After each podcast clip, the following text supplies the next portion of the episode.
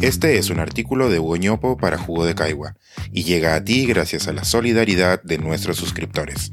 Si aún no estás suscrito, puedes hacerlo en www.jugodecaigua.pe.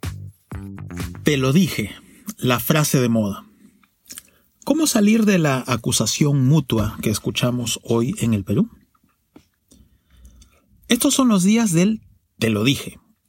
De una u otra forma, varios ciudadanos que desde un inicio estuvieron en contra de la candidatura de Perú Libre hacen notar que ya habían advertido lo que nos esperaba. Un gobierno precario y extremadamente dogmático, sin cuadros técnicos ni políticos suficientes para el reto que enfrentamos. Ese te lo dije ha subido su volumen porque los errores del gobierno han sido varios y muy tempranos, incluso antes de asumir el mando. Pero seamos sinceros con nosotros mismos y veamos esta advertencia como lo que es. Lluvia sobre piso mojado. Sabíamos que este gobierno no tenía los cuadros técnicos para gobernar. No los mostraron durante la campaña, en un momento en que les hubiera redituado votos, y no iban a aparecer ahora que no hay atisbos de movimiento hacia el centro. A la falta de solidez técnica se suman signos de corrupción que preocupan. El perfil político de sus cuadros llama más la atención, por los pasados cuestionables y una actitud polarizadora.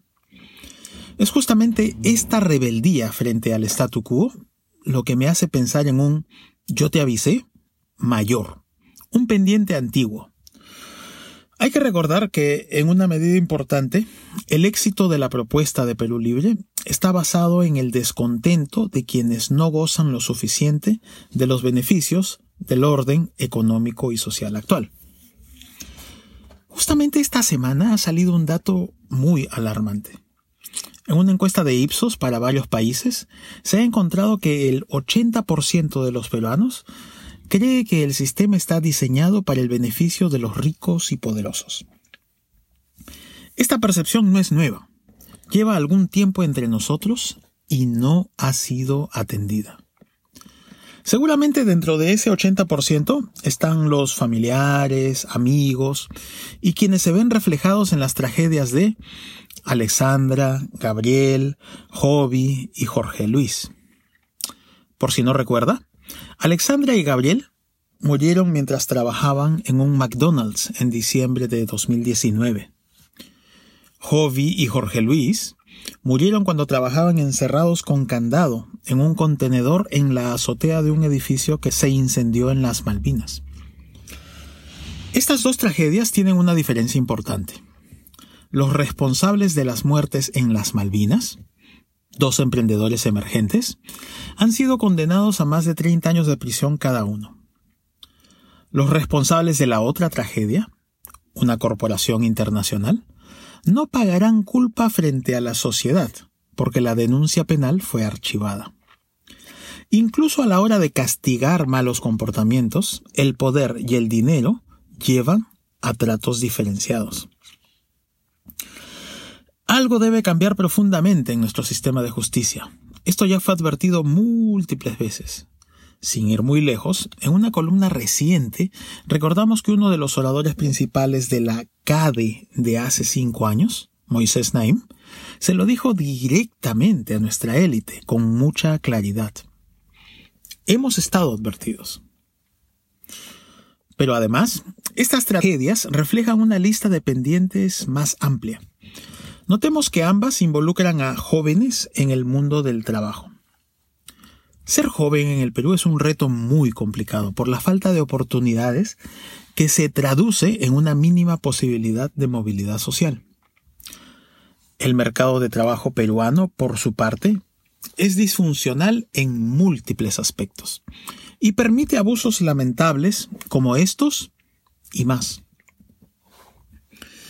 Lo de McDonald's sirve para enunciar más dimensiones del problema del funcionamiento del sistema para el beneficio de los ricos y poderosos. Una de ellas involucra a la prensa en su rol del mantenimiento del orden social. a los dos días de la tragedia, cuando la noticia se discutía en múltiples medios, el diario Gestión sacó una portada con las proyecciones de negocios del rubro fast food para el año siguiente. Era la prensa prestándose al control de daños más direccionado y desalmado que pudo darse. El poder cubriendo al poder.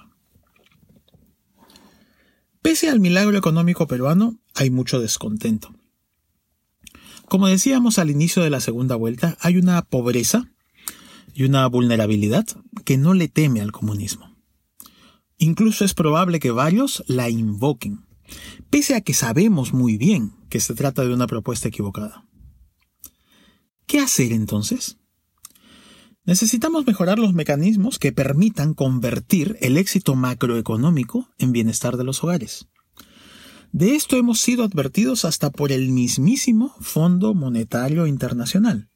Tenemos varios pendientes en productividad, protección social, informalidad y gobernabilidad, entre otros. Otra dimensión del problema es la del sistema político. En la misma encuesta de Ipsos a la que me referí líneas arriba, el 73% de los peruanos cree que la principal división en nuestra sociedad está entre los ciudadanos ordinarios, y las élites políticas y económicas. Hay una distancia entre los políticos y la población que necesita acortarse. Para eso hay que hacer verdaderas reformas en el sistema, especialmente en su financiamiento. Esto también ha sido advertido previamente, múltiples veces. Es así como al te lo dije de estos días se contrapone algo mayor y más antiguo. Yo te avisé y tú no me escuchaste. ¿Cómo salir de esta trampa del no me hiciste caso de uno y otro lado? Con diálogo. En un curso de negociación, una vez me contaron una analogía que puede ser útil para esta circunstancia. Los problemas de falta de diálogo se parecen a dos salvavidas que están cada uno desde su torre de observación en la playa, tratando de comunicarse a viva voz con el otro. Si cada uno se empecina en seguir tratando de hablar desde la comodidad de su silla en lo alto de su torre, es poco probable que haya buen diálogo. Lo que toca es bajar a la arena, buscando acercarse al otro. De repente por ahí podríamos comenzar bajando cada uno de su torre mental, tratando de comprender a los otros. La tarea es para todos, los que piensan que perdieron y los que piensan que ganaron. Este es un artículo de Hugo para Jugo de Caigua y llega a ti gracias a la solidaridad de nuestros suscriptores. Si aún no estás suscrito, puedes hacerlo en www.jugodecaigua.pe.